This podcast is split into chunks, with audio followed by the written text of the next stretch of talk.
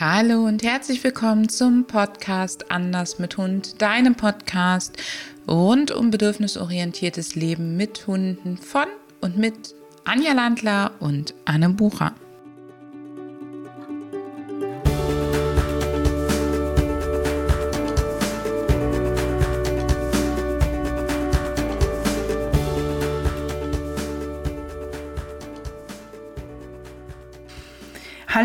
Wieder einmal ein herzliches Willkommen. Wir widmen uns heute dem Thema Hundebegegnungen aus der Menschensicht. Wir wollen den Fokus heute verschieben und wirklich dir Hilfestellung bieten und haben uns einen Hinweis rausgesucht, was du auf keinen Fall machen solltest und ein paar Hinweise, was, wie du in den Situationen und danach gut reagieren kannst. Anne ich sag mal, der Klügere gibt nach, oder? Was ist denn ein No-Go? Mein Leitsatz ist wirklich bei Hundebegegnungen, der Klügere gibt nach. Und vielleicht kennst du das, dass du in eine Begegnung reinläufst und du merkst schon so, oh, dein Atem stockt, du nimmst die Leine strammer, du verkrampfst dich total. Und du weißt, das wird heute nichts und du hast mega Angst davor und du denkst dir, aber ich muss das ja lernen, ich muss da jetzt durch, wir müssen da dran vorbei. Oder du hast sogar Leute, die sagen, hey, stell dich nicht so an oder so und dann marschierst du einfach durch und nimmst deinen Hund mit, ich komme, was wolle. Und du merkst, es fühlt sich einfach nur Kacke an. Also ich kenne das von mir, dass ich in solchen Momenten wirklich merke, wie mein, meine Zähne aufeinander pressen, dass meine Atmung flacher wird, dass ähm, sich alles in mir anspannt und wenn es dann schief geht, dass ich dann vor Wut über mich selber hinterher wirklich fast Tränen in den Augen habe, weil ich mir denke, verdammt nochmal, du wusstest vorher, dass es nicht gut läuft und du bist trotzdem dadurch gemarschiert. Und an der Stelle bitte lass dir von niemandem erzählen, dass du da durch musst, dass du das regeln musst, dass du nur entspannter sein müsstest, damit dein Hund das geht, weil das sind alles so Sätze, mit denen wir einfach nur noch angespannter da reingehen. Also der erste ganz, das absolute No-Go ist, dass du dich in Situationen begibst, in denen du dich selber miserabel fühlst. Es darf mal ein bisschen kribbeln im Begegnungstraining und es darf auch mal so sein, dass jemand neben dir steht, dem du wirklich vertraust und sagst, doch, das schaffst du und da glaube ich an euch und du sagst, Boah, und hinterher kannst du Jubelschreie machen und stolz auf dich sein. Also auch da gibt es ja wieder so Grenzgänge. Aber wenn alles in dir schreit, nein, und nur dein Kopf sagt, boah, du stellst dich an, jetzt stellst du dich aber wieder in den Mittelpunkt, jetzt bist du aber wieder mehleidig. Und du merkst so, dass du so dieses, wir haben ja alle diese Muster, die in unserem Kopf ablaufen, abspulst, damit du das irgendwie machst oder der Meinung bist, du musst es jetzt, weil ausweichen geht ja gar nicht oder wie auch immer, dann lass es sein. Lass es sein und sei die Klügere, sei der Klügere, geh aus der Situation raus, geh aus dem Ding raus und lass dich niemals zu etwas überreden, was sich für dich oder deinen Hund nicht gut anfühlt. Also niemand, auch nicht du selbst, darf dich zwingen, in solche Situationen zu gehen. Und gerade wir Frauen, wir haben, da gibt es total spannende Untersuchungen, wir haben halt echt Sorge davor, Nein zu sagen und an der Stelle auch zu sagen, ich bleibe bei mir und ich mache das so, wie ich das für richtig halte, auch wenn von außen eben eine andere Meinung kommt oder wenn wir interpretieren das die anderen. Also es ist ja ganz oft so, dass wir denken, der andere hätte eine schlechte Meinung von uns, wenn wir der Situation aus dem Weg gehen oder dass wir denken, der Nachbar hält uns für die blöde Alte mit dem komischen Hund oder so, ja. Und dass du dir da bewusst machst, das ist nur in deinem Kopf. Und selbst wenn der andere flucht und tobt, dann ist das ja sein Problem. Es ist nur in deinem Kopf ein Problem, wenn du es zu einem Problem machst. Und mach das, was sich für dich gut anfühlt. Zwinge dich nicht. Du hast jetzt schon zweimal die Atmung erwähnt. Wenn wir in solche Situationen kommen, dass uns der Atem stockt, dass wir flacher zu, zu atmen beginnen. Und das ist, wie ich weiß, ja auch eine der Lösungen. Ja, also was kann man machen mit der Atmung, damit man sich in den Situationen besser fühlt oder sogar aus der Situation rauskommt? Ja, du, Anja spielt jetzt darauf an, dass ich ein riesen Fan von Atemtechniken bin und vielleicht weißt du es, ähm, das ist auch unser erstes Du auf jeden Fall. Vielleicht weißt du, dass die Ausatmung eigentlich das Wichtige ist und die Einatmung passiert dann reflexmäßig richtig, wenn du richtig ausatmest. Das heißt, wenn du dich aufs Ausatmen konzentrierst und wenn du in diesen Situationen darauf dich konzentrierst, dass du lange und weit ausatmest, dann gibt es irgendwann den Punkt, das kannst du zu Hause auch üben, das ist total spannend, da kämpft dein Körper quasi gegen dieses Ausatmen an und es kommt auf jeden Fall ein tiefer Atemzug wieder rein, der dann auch wirklich in die Bauchatmung geht, macht eine schöne Plauze und sorgt dafür, dass es uns richtig, richtig gut geht.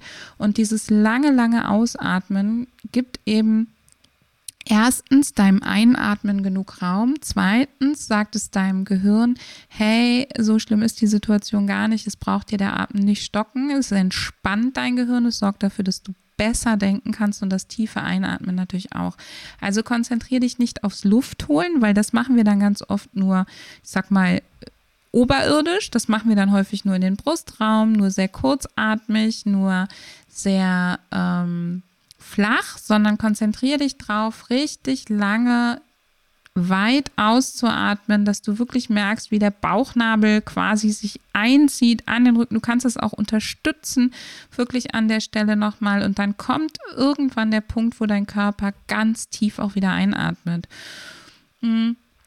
Das passiert so reflexartig, wie du, wenn du in der Badewanne mit dem Kopf unter Wasser gehst, der Körper irgendwann den Kopf rausreißt, ohne dass du darüber nachdenkst. Und das ist total cool, wenn du das übst, wirklich in diesen Situationen dich auf dein Ausatmen zu konzentrieren. Der Rest funktioniert dann, was das Atmen angeht, schon von alleine.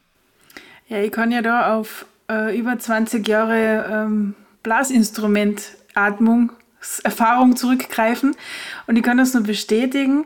Also du musst quasi Mut zum, zur Wampe haben, denn nur wenn der Bauch sich wirklich aufbläht, atmest du richtig ins Zwerchfell rein.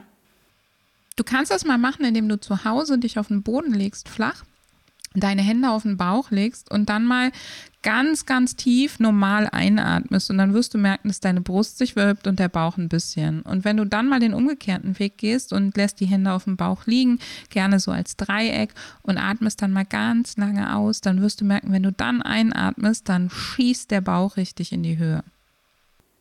Ja, sehr gut. Ich sehe schon alle zu Hause am Boden liegen und atmen. Perfekt. Was können wir noch tun, Anne? Weil es ist die Atmung einerseits sehr wichtig. Ähm, wir sehen aber, du hast die Reflexe schon angesprochen, in dem Fall von Atmung. Wir sehen auch so oft, dass wir dann äh, reflexartig die Hände nach oben nehmen. Ähm, was gibt es da noch an Tricks aus deiner Trickkiste, die man anwenden kann, um gleichzeitig auch wieder Entspannung zu kriegen und diesen Reflex vielleicht etwas zu mildern?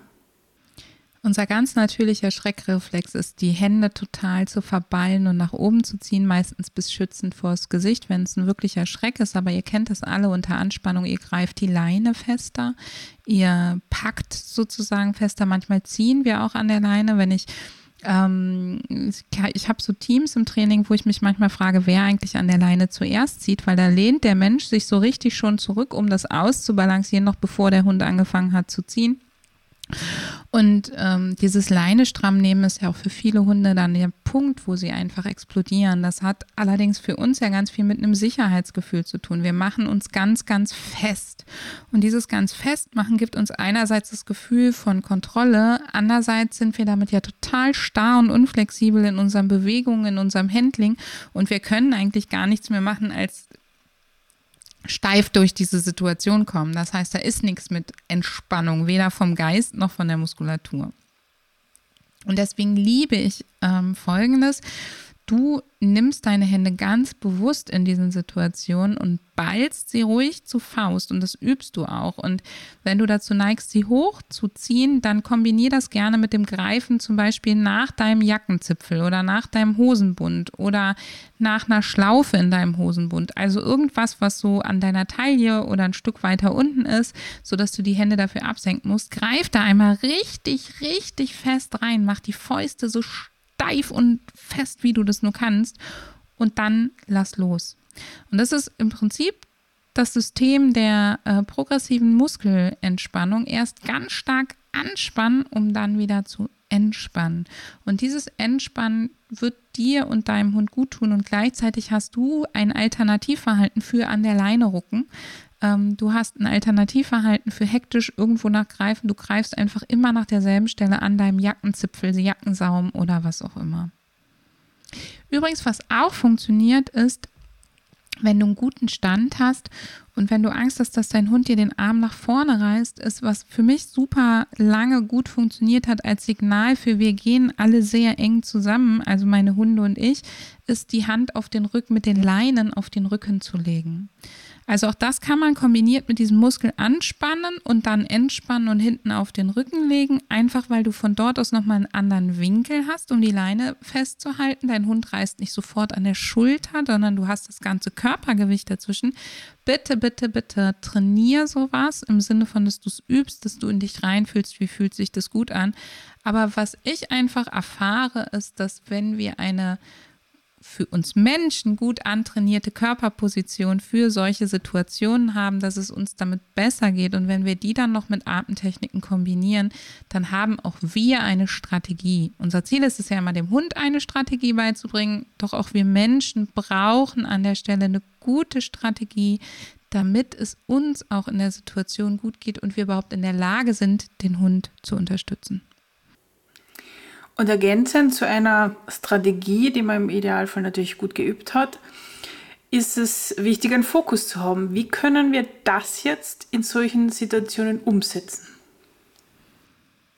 Wenn du mit deinem Hund unterwegs bist und es ist ganz egal, welches Laufmuster du wählst, du erinnerst dich vielleicht an den Podcast davor, wo wir über die Laufmuster gesprochen haben. Also ganz egal, ob du erstmal äh, das U läufst, um auszuweichen, ob du das L läufst, um an Rand zu kommen, S läufst, um auf den anderen zuzukommen, such dir immer Punkte, die du anvisierst, die auf Augenhöhe für dich sind, dass du gerade nach vorne gucken kannst und dass du dich wirklich diesen Punkten entgegenrichten kannst. Lauf auf ein Ziel zu.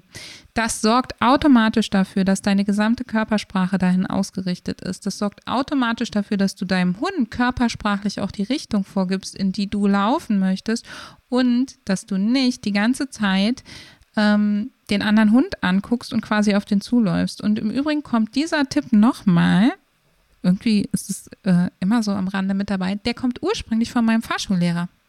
Der hat gesagt, wenn du in der Kurve den Baum anstarrst und denkst, nicht drauf zu fahren und nicht hinfahren und nicht reinknallen, du wirst in ihn reinknallen. Wenn du ins Rutschen fährst, wenn du merkst, du bist zu schnell in der Kurve, gucke immer den Punkt an, wo du hinfahren willst.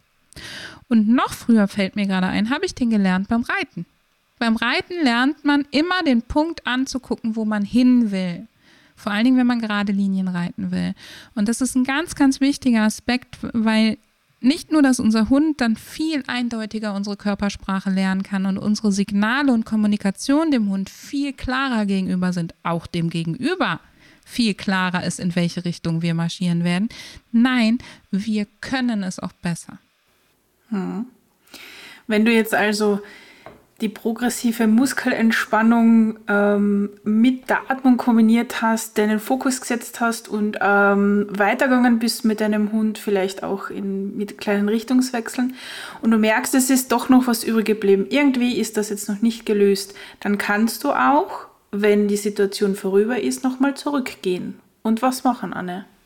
Ja, Ortsverknüpfungen sind bei uns allen super tief und du kennst das sicherlich. Du gehst über eine Kreuzung und du fängst an, links, rechts zu gucken oder gehst schneller, weil du da einfach schon mit Begegnungen rechnest. Und wenn du so ein Setting hattest, wo du merkst, boah, das war jetzt echt eine Herausforderung, da haben mir die Knie ein bisschen gewackelt und ich bin total happy, dass das vorbei ist, dann ist es total super, wenn du, wenn die Situation safe ist, noch einfach mal an den Ort zurückgehst. Übrigens auch, wenn es schief gegangen ist, also wenn alles nicht funktioniert hat, nochmal an den Ort zurückgehst und dort Dinge machst, die du gerne machst und idealerweise macht die natürlich auch dein Hund gerne und einfach diesen Ort nochmal schön machst, genießt. Vielleicht gibt es ja auch was Tolles, was man da angucken kann oder sonst was, dass du den Ort nochmal mit einer wirklich entspannten, gelassenen Emotion ähm, verbindest, ganz gezielt, damit du in Zukunft, wenn du an den Ort kommst, nicht schon wieder die Gedanken darüber machst, dass du hier mal Stress hattest. Umgekehrt, wenn du die drei Sachen, die wir dir im Vorfeld gesagt haben, also Atmung, Muskelentspannung, Fokus umsetzt und du merkst, dass diese Strategie funktioniert, dann wirst du merken, dass die unangenehmen Gefühle und der Stress in den Situationen weniger werden, weil Stress ist auch bei uns häufig einfach die Ursache dafür, dass wir keine Strategie haben, dass wir uns hilflos fühlen und dass wir rumeiern. Und wenn das nicht mehr der Fall ist, dann wirst du auch weniger Stress haben. Solange du noch nicht wirklich super gut und entspannt durch diese Situation kommst, geh einfach nochmal dieselbe Strecke ein Stück zurück, mach da was Nettes mit deinem Hund und dann läufst du weiter. Kostet dich zwei Minuten Zeit und äh, ein Lächeln. Ja, sehr schön. Jetzt habe ich noch einen Punkt, das ist sozusagen unser unser Bonustipp für dich. Wir haben öfters äh, Zuschriften über solche Begegnungen, die nicht gelungen sind und die sind wirklich oft seitenweise. Und da ist uns eben aufgefallen, ähm, dass es da doch noch ein paar Punkte gibt, ähm, worauf wir achten können, wenn wir das Ganze dann quasi, ähm, wenn wir mit jemandem darüber sprechen, was da passiert ist, was da gut ist und was da eher schlecht ist. Es ist ganz normal, dass wir Menschen sind soziale Wesen und wir wollen diese Erfahrungen verarbeiten. Und das gilt jetzt gar nicht mal nur bei den Hundebegegnungen, sondern wir bekommen teilweise wirklich ellenlange Zuschriften auch über die Geschichte der Hunde und die Dramen, die sich da abgespielt haben. Und ähm, wir antworten meistens sehr kurz und knapp. Und das hat einen Grund. Denn du brauchst, damit du mit deinem Hund weiterkommst, niemanden, der dich bemitleidet. Du brauchst auch niemanden, der dich zu Sau macht und dir sagt, was du alles falsch machst. Nein, nein, nein, das ist beides nicht der Weg. Das eine deckelt dich und das andere hält dich aber immer an dieser Opferschleife, immer in dieser Leidensschleife und beides hilft dir kein Stück weiter. Es ist ganz wichtig, dass du darauf achtest, wenn du für dich reflektierst, egal ob du das in deinen Gedanken machst, egal ob du in Bildern oder Worten denkst, ähm, ob du mit jemandem sprichst, ob du das aufschreibst, das ist ganz egal achte darauf, dass du dir nicht immer dieselbe Leier wieder vorbetest. Dann muss ich, dann werde ich und das und Schuld ist, ähm, sondern dass du an der Stelle sagst, okay, hier durchbreche ich jetzt mal meine Muster. Ich wähle zum Beispiel, ich habe mir ausgesucht, diesen Hund zu haben. Ich wähle jeden Tag hier spazieren zu gehen.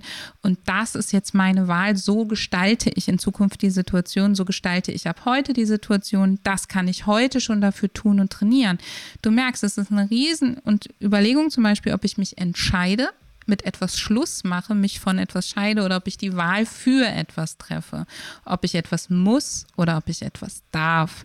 Ob ich ähm, bejammere, wie es seit Jahren ist und mir immer wieder diese negativen Emotionen hochhole und auch immer wieder mich in dem Elend meines Hundes und meinem suhle oder ob ich sage, ja, stimmt, hat eine Scheißkindheit gehabt auf gut Deutsch und ja, stimmt, auch ich habe echt viele Fehler gemacht.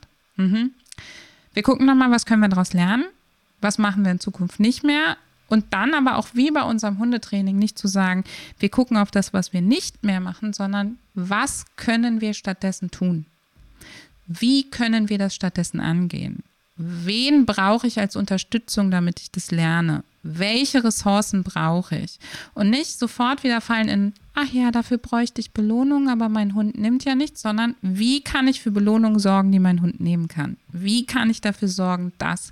Dann kommst du automatisch in ein viel konstruktiveres Denken und wirst der Lösung mehr entgegenkommen. Das ist ganz egal, ob du einen Tierschutzhund hast, einen Auslandshund, einen Angsthund oder welches Etikett du da auch klebst oder ob man dir gesagt hat, du machst bisher alles falsch oder ob du Trainingsmethoden angewendet hast, für die du dich heute schämst. Das ist alles vorbei. Der Drops ist gelutscht, ja. Also das können wir jetzt 200 Mal abwägen oder wir können sagen, shit, ich mache jetzt meinen Frieden damit, war kacke, ist aber so gelaufen und jetzt richte ich mich auf die Zukunft aus und ich behalte im Hinterkopf, dass ich es uns vielleicht schwieriger gemacht habe und dass ich jetzt Geduld und Spucke brauche. Trotzdem, ich gehe voran und das jeden Tag. In diesem Sinne, das heißt, du musst keinesfalls und du darfst, denn du hast die Wahl, auf jeden Fall wieder vorbeihören und auch lies mal im Blog vorbei. Und last but not least, Wir verlinken dir hier drunter nochmal unsere Checkliste. Wenn du lösungsorientierte Menschen suchst, komm bei uns in die Facebook-Gruppe, ähm, such dort Trainingspartner für dich aus deiner Region, damit du auch ähm, live vor Ort mit Leuten trainieren kannst. Und wenn du dich hier unten drunter registrierst, wir stellen dir den Link zur Checkliste ein. Wenn du dich da registrierst, kriegst du von uns eine Checkliste, wie du selbst ähm, gestaltete Trainings umsetzen kannst, damit die eben auch zielführend sind. Wir machen mit dir auch im März eine Challenge zu diesem Thema. Bleib also unbedingt in den sozialen Medien mit uns verbunden, da werden wir dich informieren. Hör mal wieder rein.